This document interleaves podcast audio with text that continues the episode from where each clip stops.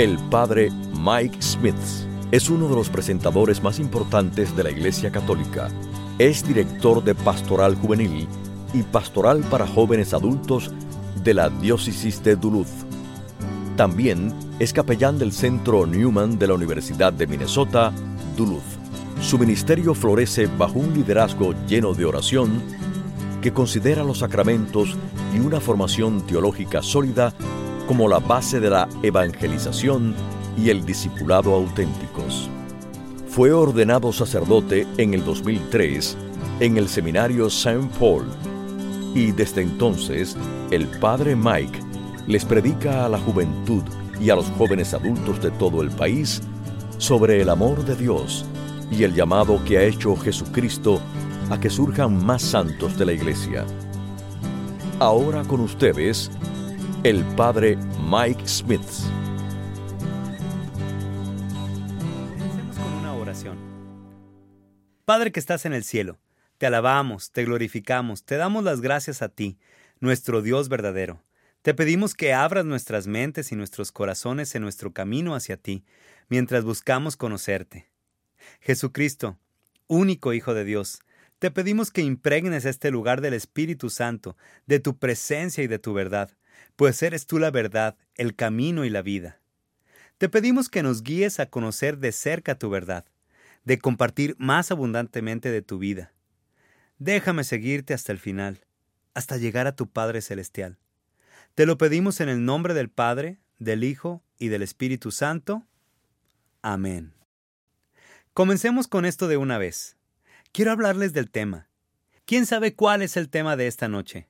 Es ¿Quién dices que soy? Y me voy a concentrar en Mateo capítulo 16, en el capítulo 16 del Evangelio de Mateo. Les describiré la escena. Lo que sucede es que Jesús vive cerca del mar de Galilea, que es un lago que no pasa de 30 kilómetros. Es relativamente pequeño, pero ahí Jesús adopta a sus doce apóstoles. Vive con ellos, así comenzaron las bandas de música, vivían juntos, acampaban durante los últimos dos años y medio. Bueno, Él los lleva a un lugar llamado Cesarea de Filipo, al que llegan tras 45 kilómetros de camino y cuando se asientan en un lugar y les hace una pregunta, Jesús, que lleva ya varios milagros y enseñanzas y estaba predicando y sanando gente, él los mira a los ojos y les hace la siguiente pregunta. ¿Quién se dice que es el Hijo del Hombre? Básicamente, ¿quién se dice que soy? Y esto es como un censo, como una encuesta, como ¿qué dice la gente? ¿Qué dice la gente de mí? ¿Les agrado? ¿Debo cambiar mi mensaje? ¿Es demasiado fuerte o demasiado suave? ¿Quién dicen que soy? Y la respuesta es muy interesante, porque le responden, pues la gente dice, hay quien dice que eres Juan el Bautista, lo que es muy raro, porque lo conocimos. Es como si a Clark Kent, Superman, nunca los vemos juntos, y el otro lleva lentes. Hay quien dice que eres Juan el Bautista, otros dicen que eres Elías, otros que eres Jeremías o algún otro profeta, es decir, que eres un muerto resucitado. Ahora, les tengo una pregunta. Aquí hablamos de personas que vivieron codo a codo con Jesús durante años y él les pregunta, ¿quién se dice que soy? Juan el Bautista, Jeremías, Elías, uno de los profetas. De esas respuestas, ¿cuál es la correcta? Ninguna, ninguna de ellas. Todas están equivocadas. Todas están, como diríamos, comienza por E y termina por A. Equivocadas. Equivocadas. Exacto. ¿No les parece raro? No sé cómo será con ustedes, pero a mí no me gusta equivocarme. A lo mejor a ustedes no les molestará equivocarse, pero no conozco a nadie así. Y, además, tampoco me gusta hacerle saber a nadie que se equivocó. ¿No es raro? Aquí en la primera fila hay gente diciendo, no, a mí me encanta decirles que se equivocaron. Es lo que me gusta. Tú estás equivocado. Te equivocaste por completo. Hazlo de nuevo. Pero el asunto es el siguiente. Cuando se trata de ¿quién se dice que soy? ¿Quién se dice que es Jesús? Y recibimos una lista de respuestas. Como trabajo en la Universidad de Minnesota, Duluth, en el Newman Center de ahí, y como hablo con muchos estudiantes, me comentan cosas como, es que usted es un cura, porque me he visto como tal. Y yo, tienes razón. Puedo decirles que tienen razón. Y ellos me dicen que es usted un sacerdote. Sé que usted cree en Jesús. Yo no sigo a Jesús, pero sí creo que fue un buen hombre. No soy seguidor de Jesús, no soy cristiano, pero he leído los Evangelios y estoy de acuerdo con sus enseñanzas. Me parece que era un gran maestro, que era un gran profeta. Y si yo les preguntara, para ti, ¿quién era Jesús? Me responderían, pues, un buen maestro, como si fuera un profeta, él era un hombre santo. Muchos dicen, no creo en Jesús, pero creo en su bondad, creo que logró muchas cosas, creo que cambió el mundo para mejor. ¿Le suena conocido? Haremos una cosa. La pregunta no debe ser necesariamente ¿qué opinan de Jesús? sino ¿quién es Jesús? Ya no sería ¿quién dices o quién dice que es Jesús? ¿Quién es Jesús? Vamos más bien a Esa es la pregunta que intentaremos responder esta noche. Pero lo primero que quiero hacer es manejar un poquito de filosofía básica. ¿Listos para poner a maquinar esos cerebros? ¿Listos para menear esa materia gris? ¿Listos para que la sangre circule por ese cerebro? Filosofía básica. La verdad. La verdad existe. Hay cosas que son ciertas y hay cosas que son falsas que no son ciertas. Aquí les tengo una definición breve de lo que es la verdad. Una definición en tres palabras. Si quieres anotarla, háganlo. Si quieres almacenarla en la memoria, métanla ahí. La verdad, en tres palabras, se puede definir como lo que es. Eso es todo. La verdad es lo que es. Si un enunciado es cierto, es porque refleja fielmente la realidad. ¿Comprendieron? Si les digo, en este momento, la luz me pega en los ojos, ¿esa oración refleja fielmente la realidad? Sí, sí refleja muy bien la realidad, porque me está pegando esa luz en los ojos. Si dijera, Afuera hace sol. De ser cierto, ese enunciado entonces refleja fielmente la realidad. ¿Es cierto ese enunciado? No, porque afuera no hace sol, al menos no aquí, en Minnesota. Así que de lo que trata la verdad, de lo que es, y un enunciado verdadero refleja fielmente la realidad. Hay dos tipos de verdad. Ese es el primer paso. ¿Qué es? El segundo paso, dos tipos de verdad está la verdad subjetiva y la verdad objetiva. Les hablaré rapidito de lo que significa cada una. ¿Alguna vez han oído cuando hacen algún comentario sobre la vida o sobre su opinión acerca de Dios que alguien dice, pues qué lindo, esa es tu verdad, pero la mía es otra? ¿Lo han oído decir? ¿De ustedes alguien lo habrá oído decir? De lo contrario, si nadie se lo ha dicho a ustedes, ya lo habrán oído decir en relación con alguien más. A cada rato vemos que dicen, esa es tu verdad, eso es lo que tú consideras cierto, pero yo no lo considero así. Aquello puede ser fidedigno cuando hablamos de la verdad subjetiva, porque ¿de qué se trata la verdad subjetiva? La verdad subjetiva, y aquí les dejo su clase de gramática de la noche, es aquella que se centra en el sujeto. ¿Y quién es el sujeto? Yo. Por lo pronto, la verdad subjetiva se da cuando hablo de mí mismo, cuando digo cosas como me gustan chipotle y caribou coffee. Cuando no lo tomo, me da dolor de cabeza, tengo hambre. Todos esos enunciados son subjetivos, porque ¿de quién hablan? De mí. Y pueden aplicarse a mí, pero no a ti, ¿verdad? Yo puedo decir, me gusta chipotle, y tú me responderías, pues a mí me da asco. Y nadie podría decirlo. Yo podría decir, me gusta Caribou Coffee. Y hay quien me respondería, ¿y a mí? Starbucks. ¿Y qué sucede? Te tiro un golpe. Así es como gano la discusión. si no existiera otra cosa que la verdad subjetiva, no saldríamos del, ay, bueno, mi opinión es tal, o, pues, mi opinión es cual. A mí me parece esto. La única manera de ganar una discusión como esa es sacar el garrote y empezar a pelear. Sabrán que últimamente el arte se ha vuelto subjetivo en gran parte. Quiero contarles una anécdota que ya he compartido anteriormente, aunque no con ustedes.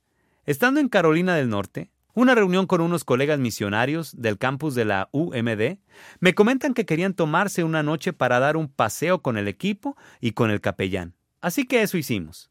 Salimos y fuimos a pasear a una galería de arte de esas que son nuevas. Y en la pared había una pintura de unos 3 metros por 3 metros, una cosa gigante y roja. Y ya. Era una pintura roja cubierta con como granitos de tierra. Dos o quizá tres pedacitos de piedra en una pintura de 3 metros por 3. Pero era un rojo genial, un rojo bien rojo, no sé, y, y había poca luz. Y yo me hice la pose para el arte. Ya saben, esa que adoptamos cuando estás frente al arte observándolo. La que es, y, hay que... Yo la hice con la otra mano bajo la barbilla, ya saben, y quedé... No es una broma, no estoy exagerando. Estuve así durante 15 minutos examinando el rojo, y de seguro parecía que sabía lo que hacía mientras observaba la pintura, porque se me acercaron dos hombres que me miraron y se dieron cuenta de que yo estaba... ¡Caray! para el arte. Ese tipo Mírenlo. Y los tipos me dicen, ¿le gusta? Yo le respondo, sí, pues me gusta, sí, me gusta. Y ellos, ¿qué es lo que ve? Y no estoy exagerando, no les estoy mintiendo, pero me pasé 10 minutos describiéndoles el rojo. no es una broma, no es una broma, sino que resulta que pasé entre 25 y 30 minutos observando una pintura de 3 metros por 3 metros, no consistía en otra cosa que rojo con tierra, y me puse a describirla como si supiera de lo que estaba hablando. Esto es lo que veo. Pasión. Candela. Veo. ¿Qué opinan? Y yo, pero es de eso en realidad de lo que se trata. Yo ni idea tenía, pero sí sabía que llevaba cierto tiempo observando esta extensión de rojo y que lo que sentía era subjetivo. Lo que en realidad quería era que se acercara el artista para poder decirle, explícamelo, porque eso no es lo que el arte. No, no quiero conocer mi opinión o la sensación que despierta en mí al verlo. Lo que quiero saber es cuál es la intencionalidad detrás de esa extensión de 3 metros por 3 de rojo y tierra. Porque, ¿tiene significado o el significado se lo estoy dando yo? Porque si el significado se lo estoy dando yo, bien puedo ponerme a mirar otros colores.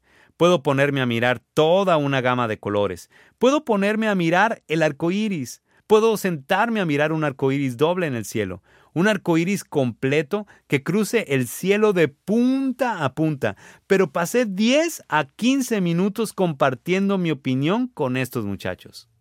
Pero el asunto es el siguiente.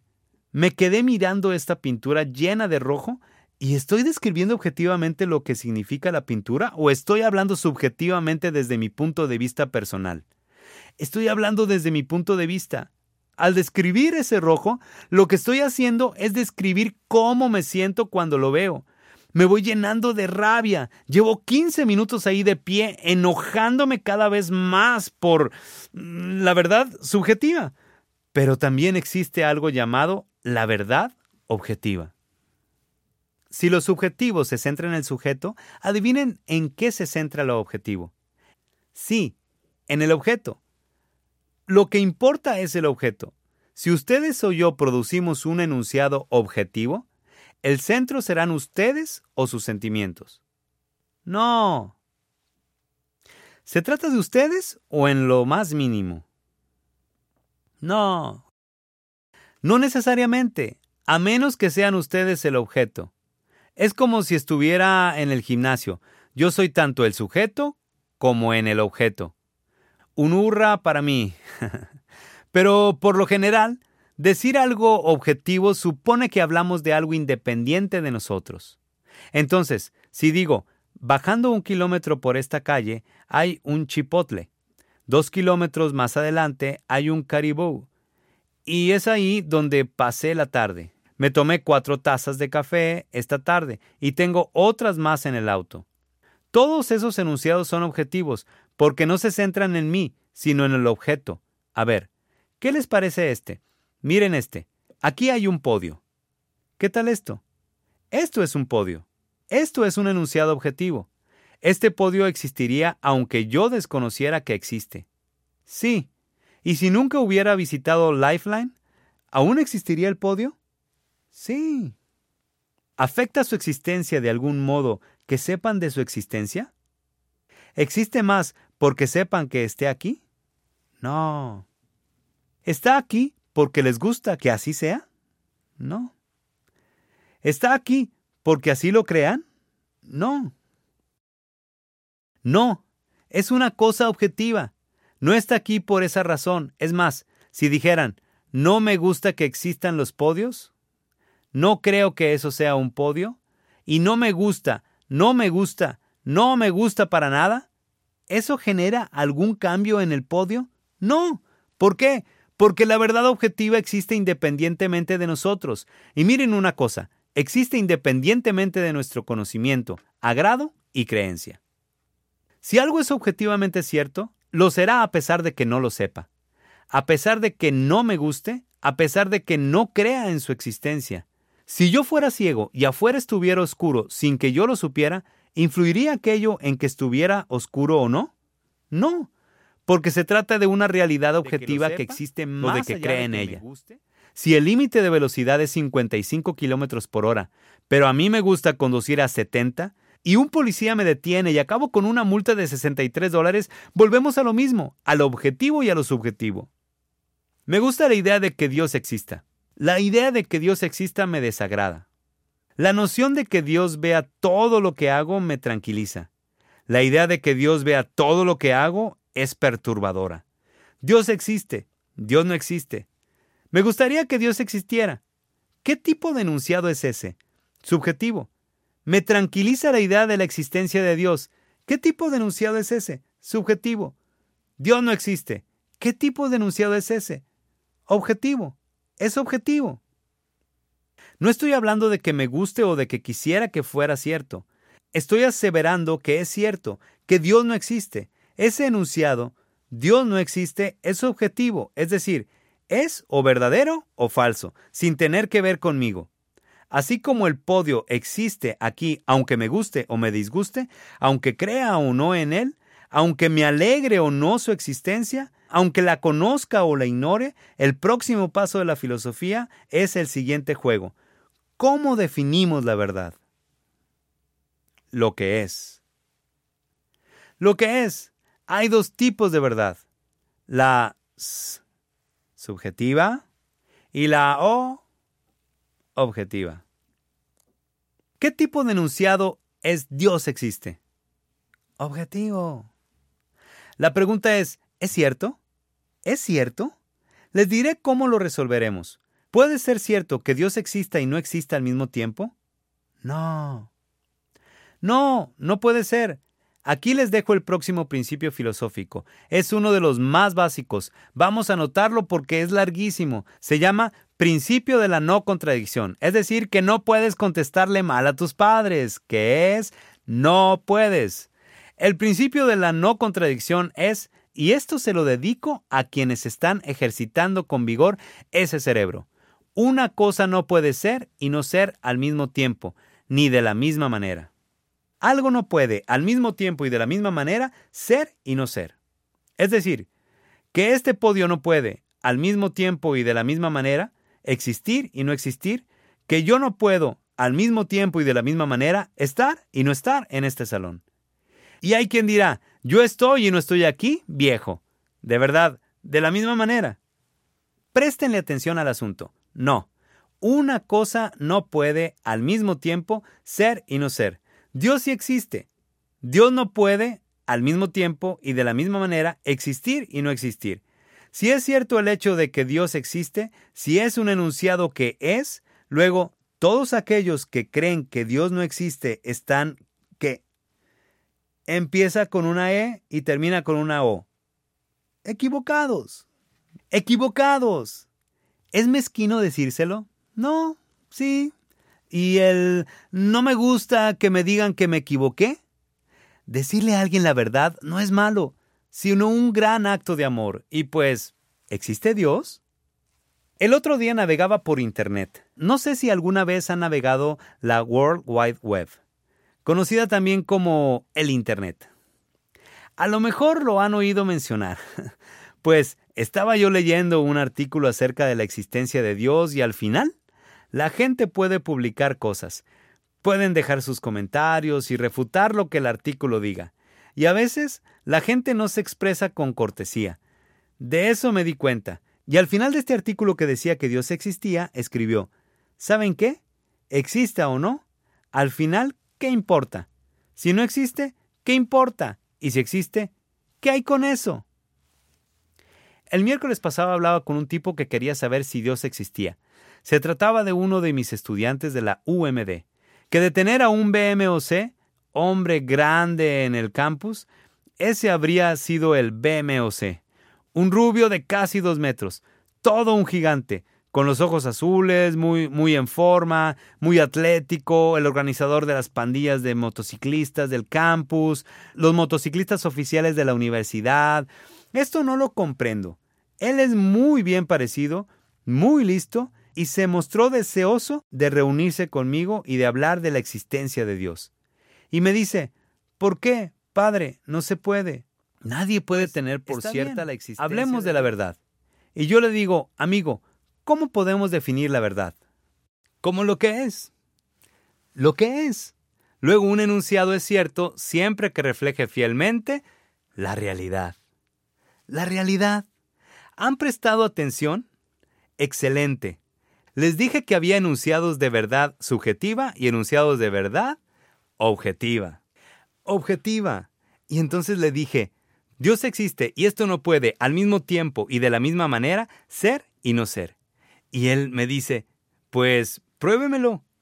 Y yo le dije, muy bien. Porque hacía poco, no sé si estaría al tanto, pero Stephen Hawking sacó un libro llamado, creo, el gran diseño, en el que asevera que sus descubrimientos físicos le han hecho pensar que la existencia del universo no depende de Dios. Y la gente dice, ¡qué maravilla! Este tipo sí que sabe. Porque él se remontó a un tiempo previo a la existencia del universo e hizo todo aquello con la gravedad y la física. Es una maravilla. Pero imagínense, vamos a remontarnos al principio, al momento previo a todo lo demás. Y lo que dice Hawkins es que aquello es cuando existía la gravedad. ¿Y antes de que existiera la gravedad? Esa es una buena pregunta. Como tú dices, remontémonos mucho más. Bueno, antes de eso, ¿qué había? Bueno, otra cosa. Muy bien, dime, ¿qué es lo que había? Otra cosa. ¿Y qué había antes de eso? Otra cosa. Hace unos años existió un hombre llamado Santo Tomás de Aquino, a quien se le ocurrieron las pruebas de la existencia divina. Entre ellas estaba la siguiente. Todo cuanto existe tiene su causa. Todo efecto que nos es visible, todo movimiento es ocasionado por algo. Yo solía utilizar esto de ejemplo y la gente me decía, ¿y antes de aquello? Pasó otra cosa. Pues muy bien. ¿Y antes de eso? pues el universo es bien antiguo. Y, antes de eso pasó otra cosa. Yo fui profesor de secundaria en Centroamérica y utilizaba el siguiente ejemplo. Dios es la primera causa, la causa sin origen. Él es el origen de todo lo demás, pero Él mismo nunca necesitó origen alguno. Y siempre uso un ejemplo con los de primer año. Siempre busco al más joven de la clase, que en este caso como estábamos en Centroamérica, se llamaba José. Y busco al más grande de la clase, que se llamaba Pedro. Y les digo, muy bien, José, ponte detrás de Pedro con el brazo de esta manera y en cuanto sientas que alguien te da por la espalda, puedes darle a Pedro por la espalda tan duro como puedas. José, tan chiquitico, me dice, ¿no me voy a meter en líos? Para nada, le digo yo, y como en ese país hay mucho machismo, pero luego luego dice, yo aguanto, pégame, José. Y entonces José me pregunta a mí, ¿puedo pegarte? Y yo le dije, no, no, no, ni en broma, José. Pero luego le digo, bueno, José está listo. Y el otro no sentía nada. A lo mejor hacía falta otra persona. Buscamos a otro muchacho, a Carlos. Carlos, ponte detrás de José y cuando sientas un toque en la espalda, pégale a José que a su vez le pegará a Pedro. Y todos están a la espera. ¿Cuándo viene? ¿Cuándo viene? Pero no pasaba nada. A lo mejor necesitamos más muchachos. Enseguida teníamos a todos los chicos de la clase, uno detrás del otro, como piezas de dominó, todos listos para pegarle al que tenían enfrente. Y todos tenían muchas ganas de golpear al otro, pero no podían, porque primero tenían que sentir el toque en la espalda para poder hacerlo. Allí estaban los 36 muchachos de la clase preparados, pero no ocurría nada. Y a lo mejor necesitamos más muchachos. A lo mejor había que traer al resto de la escuela para ayudar a resolver el problema. No. ¿Qué hacía falta? Lo que necesitaban era alguien que no tuviera que esperar el toque en la espalda para dar comienzo al mecanismo. Necesitaban a la causa sin origen. Me necesitaban a mí hasta que llegué yo. Y les digo, yo, que soy su profesor, no necesitaba que nadie me diera un toque en la espalda para dar comienzo al ejercicio. Fue muy agradable. Eran niños maravillosos que tras sentir la palmadita comenzaron el bam, bam, bam. Y luego, ¡qué divertido! Yo fui la causa sin origen. La idea es la siguiente. Imagínense una cadena y aquí la tenemos. ¿Qué sostiene a los eslabones? Otra cadena. Y a esta, ¿qué la sostiene? Pues una cadena que tiene encima. ¿Y cuál es el respaldo de esta? Una cadena más arriba. Imagínense esta situación. ¿Qué es lo que se necesita? Un elemento que no sea una cadena. Algo que no sea una cadena que sostenga toda la estructura. No podemos imaginarnos que una cadena esté suspendida en el vacío. Aseverar la existencia de un universo que no tuvo comienzo, independiente de ese universo, es una simple falacia. Quienes tienen las fórmulas matemáticas nos hablan de una regresión infinita, pero eso no es posible. En algún momento necesitas que algo sostenga la cadena. Ese algo que es el origen de todo lo demás, comienza con una D y termina con una S, y el medio tiene una I y una O. Hace falta Dios. Hace falta esa causa sin origen. Además, hay otras cosas, otras pruebas de la existencia de Dios. Y yo le voy explicando todo esto paso por paso. Hace falta que exista Dios. Y llega el punto en que Él me hace la misma pregunta que se hizo en aquella página web. ¿Y qué importa que no exista Dios? ¿Qué importa? Quiero que me acompañen a dar un par de pasos más. Vamos a volver un momento a la filosofía. Vamos a regresar al asunto de la verdad. Si Dios no existe, luego todo cuanto existe en la Tierra y en el universo, todo cuanto existe, todo lo que es, la verdad, todo es simple materia. Si Dios no existe, lo que queda es simple sustancia, simple materia. Y, pues, si Dios no existe, eso es lo que proponen los materialistas. Los materialistas no son solo los que compran muchas cosas, no, los materialistas son aquellos que aseguran que lo único que existe es lo material, que todo cuanto existe es materia. Ya habrán oído hablar del Big Bang, que llegó a darse en algún momento cuando el universo súper comprimido, hecho una bolita, súper densa, densa, densa, del tamaño de una uva, de una pelota de voleibol, en un momento preciso llegó a... ¿A qué? ¿Qué fue lo que pasó? La gran explosión. Los católicos podemos creer en el Big Bang. Es más, ¿saben quién fue el primero en proponer esa teoría? Un sacerdote católico. Así que, ¡bravo, iglesia! Sí existió el Big Bang. Sí existió esta pelota supercondensada de masa y ese momento en que explotó y comenzó a expandirse a un ritmo acelerado. No pasa nada porque sabemos que esa explosión tuvo su explosión más grande. Pero si no es así, digamos que no fue así, si toda esta materia, si esa pelota de masa supercondensada comenzó en algún momento y por alguna razón inexplicable a expandirse, ¿ustedes juegan al billar? Ya saben, cuando tienen todas las bolas ordenadas y le dan al taco para darle al grupo, y si saben lo que están haciendo, sabrán que si les dan desde un cierto ángulo, ocurrirá tal cosa, una cosa programada. Es por eso que el billar se les da también a los físicos, porque conocen conceptos como la rapidez, la velocidad, la masa, esos conocen todo eso, y por eso siempre, si lo giro así, le daré por un lado, y si le doy por ahí, se le da muy bien. Si tuvieran una supercomputadora que hubiera podido presenciar el Big Bang, no habría otra cosa que materia. Con una computadora que se encargara de los cálculos matemáticos, que supiera interpretar la física, tendríamos una máquina que pudiera predecir el futuro. Pero el asunto es el siguiente, si en el momento del Big Bang no había otra cosa que la materia, que comienza a expandirse a una cierta velocidad y a una cierta temperatura, lo que sucede es que, claro, Aquello fue un choque continuo y perpetuo de átomos. De ahí en adelante, aquello fue física pura, es decir, una computadora lo bastante potente, todo pudo programarse. Es como cuando se le da a una bola de billar. La bola no comienza a moverse y decide pararse de repente y girar. Es física pura. Se mueve a donde debe moverse. Los átomos golpean otros átomos que golpean otros átomos y viendo el Big Bang se podía predecir el futuro de todo el universo.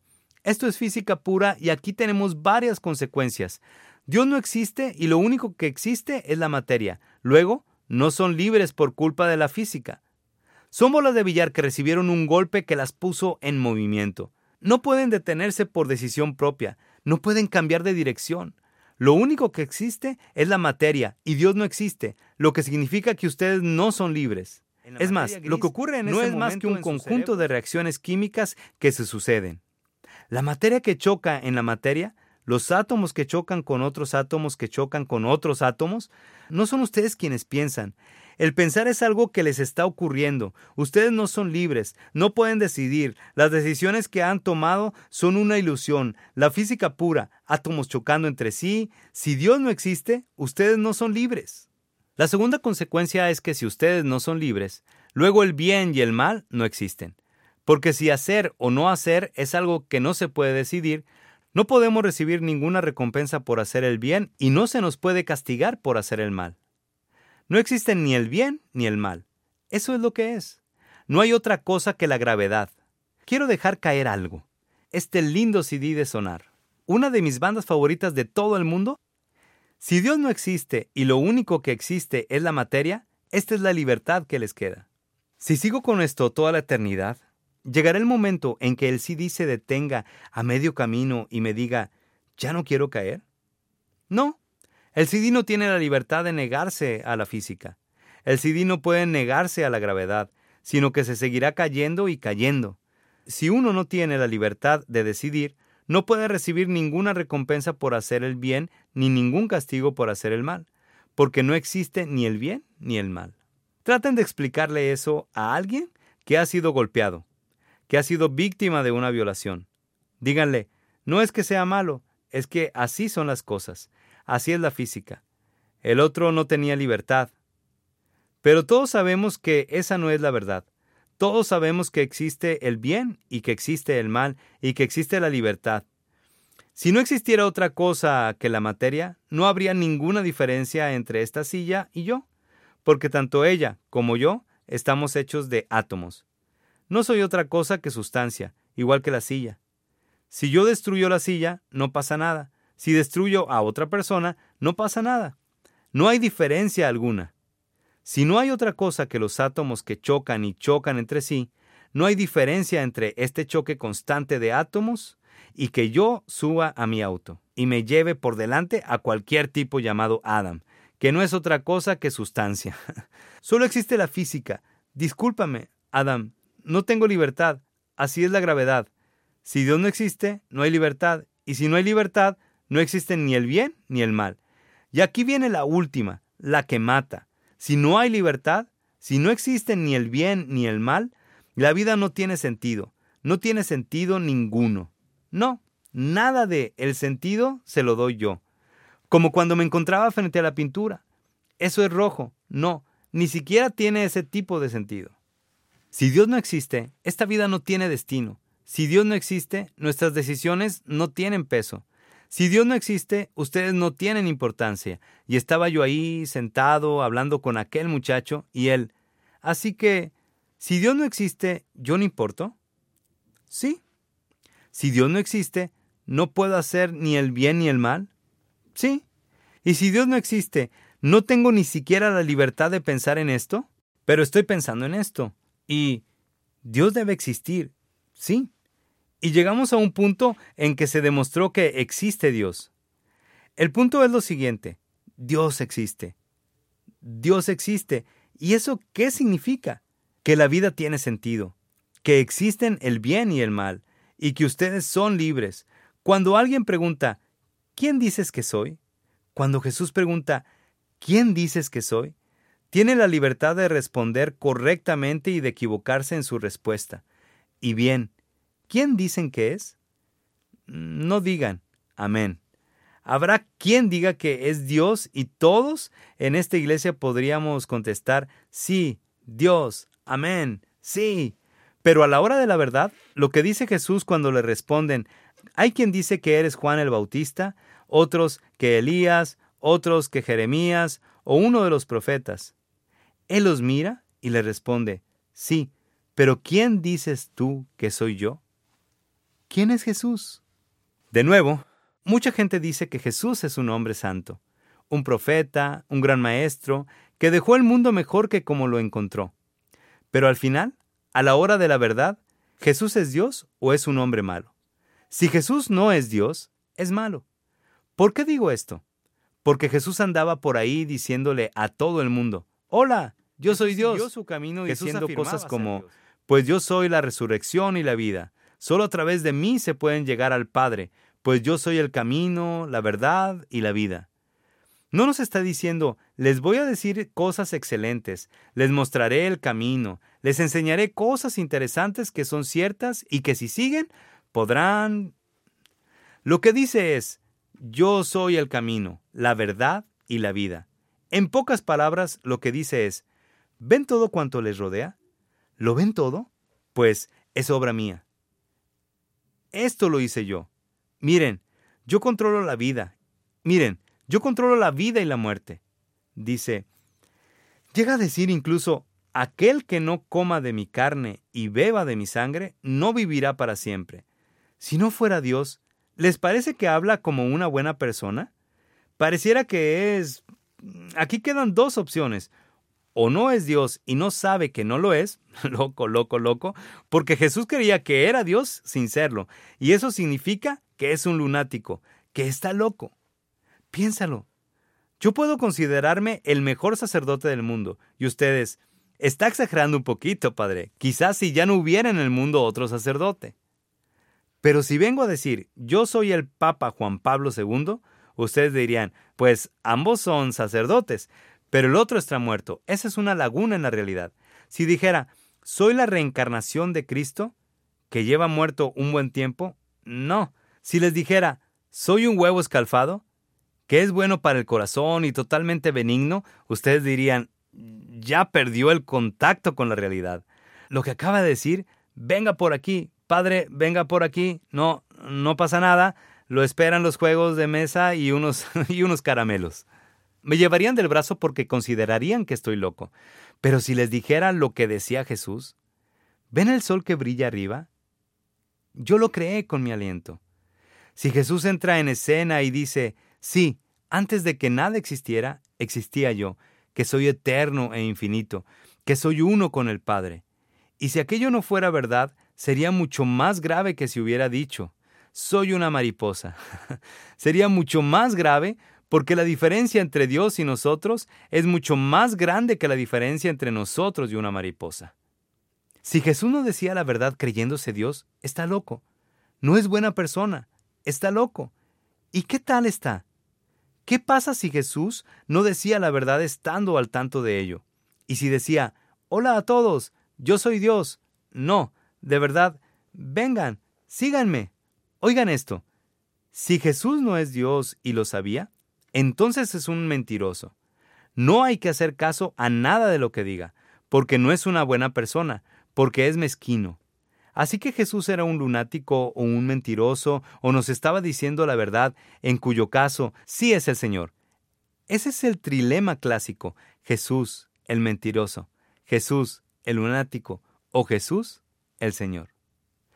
No puede ser al mismo tiempo un loco o un mentiroso y buena persona. Lo único es que, y lo decía C.S. Lewis, lo único que Jesús no podía ser es un hombre santo.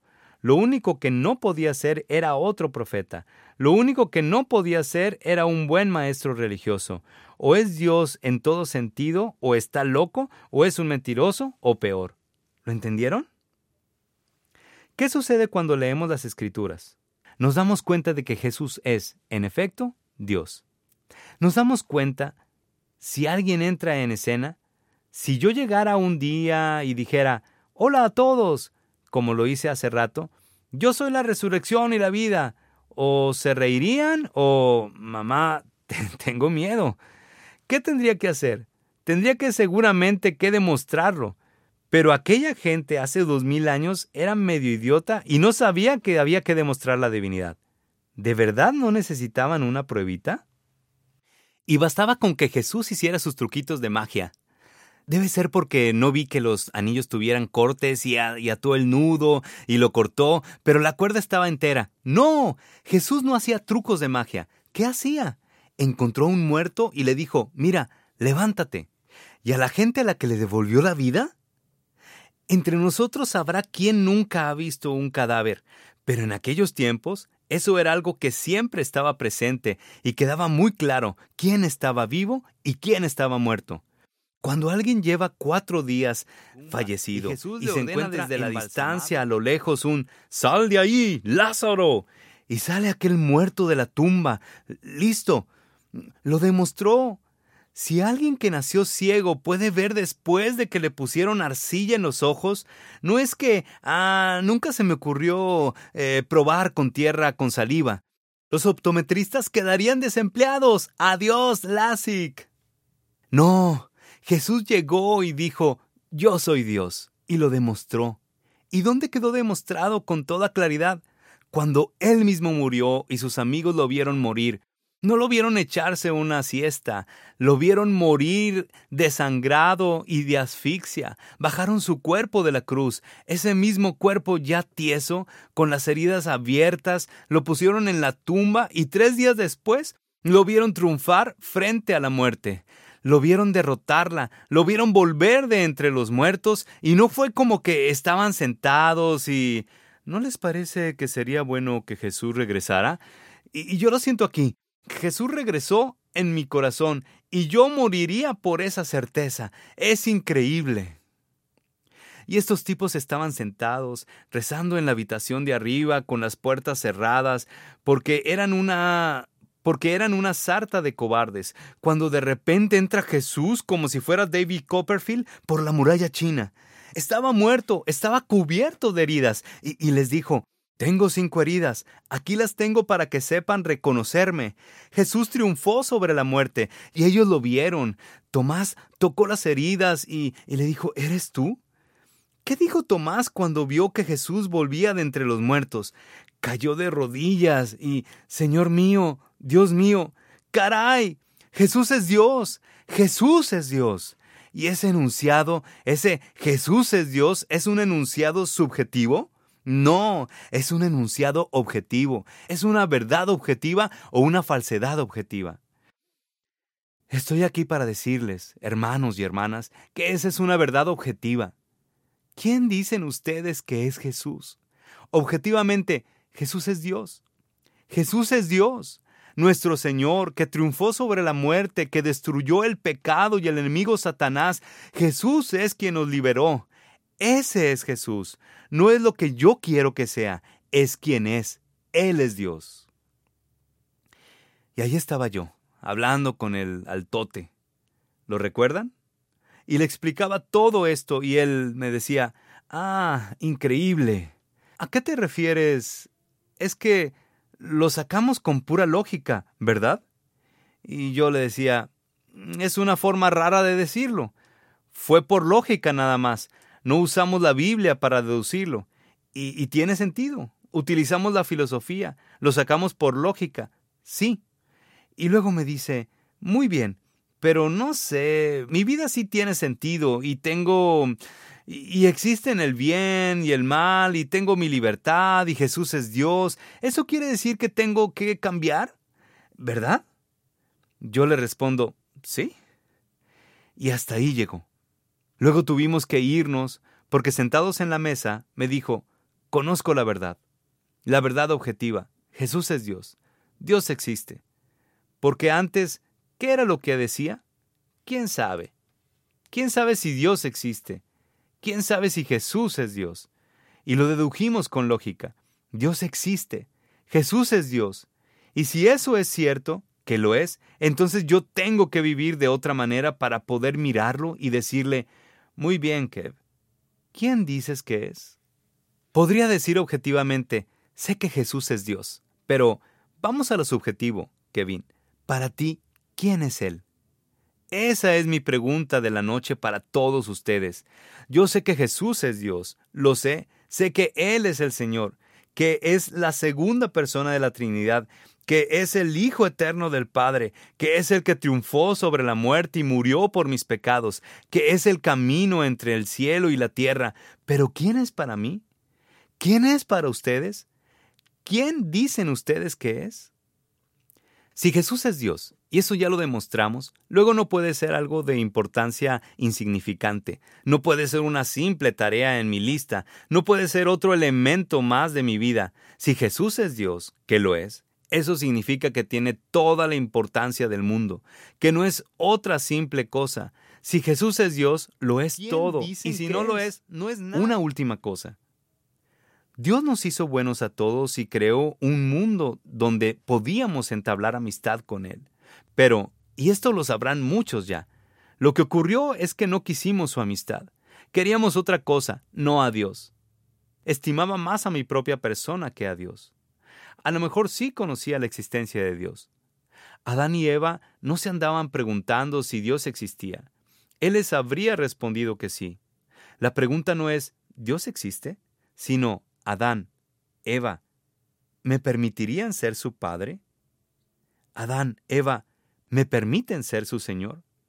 Y su respuesta fue, no, no.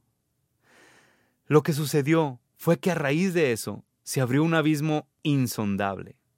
De un lado quedamos nosotros, del otro lado quedó Dios. Este abismo que ningún ser humano pudo cruzar y que nos impedía llegar hasta Dios y que tantas religiones trataron de cruzar, tantas religiones trataron de llegar a lo espiritual, a lo divino, a lo religioso, pero era imposible cruzar el abismo.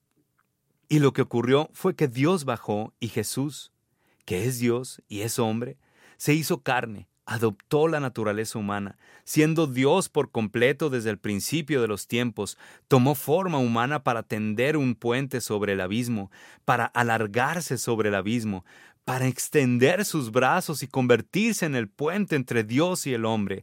Jesús es el puente sobre el abismo, es el único que ha podido serlo y dice, si quieres cruzar y dejar atrás el pecado y la muerte para llegar hasta la vida, debes cruzar el puente porque no hay otro.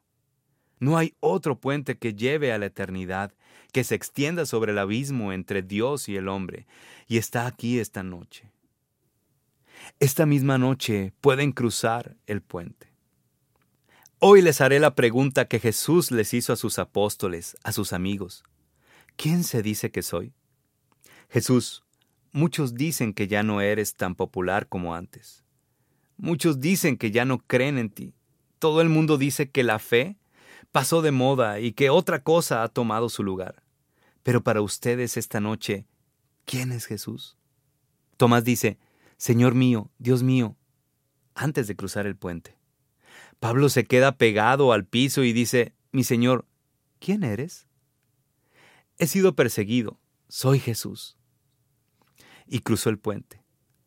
Clara, que vivía una vida de adolescente común en Italia, se da cuenta de que Dios hace el llamado y que Jesús es el Señor y cruza el puente. Jesús, Señor mío, Dios mío. Y lo que ello requiera, así requiera de mí un cambio, lo que requiera, así requiera que salga de una relación, que salga de esta situación en mi vida. Señor mío, Dios mío, lo que haga falta, Señor mío, Dios mío, Jesús, esto no es una materia más. Jesús no es un tema más que hay que estudiar. O es Dios y lo merece todo, o no lo es, y no merece nada. ¿Qué es la verdad?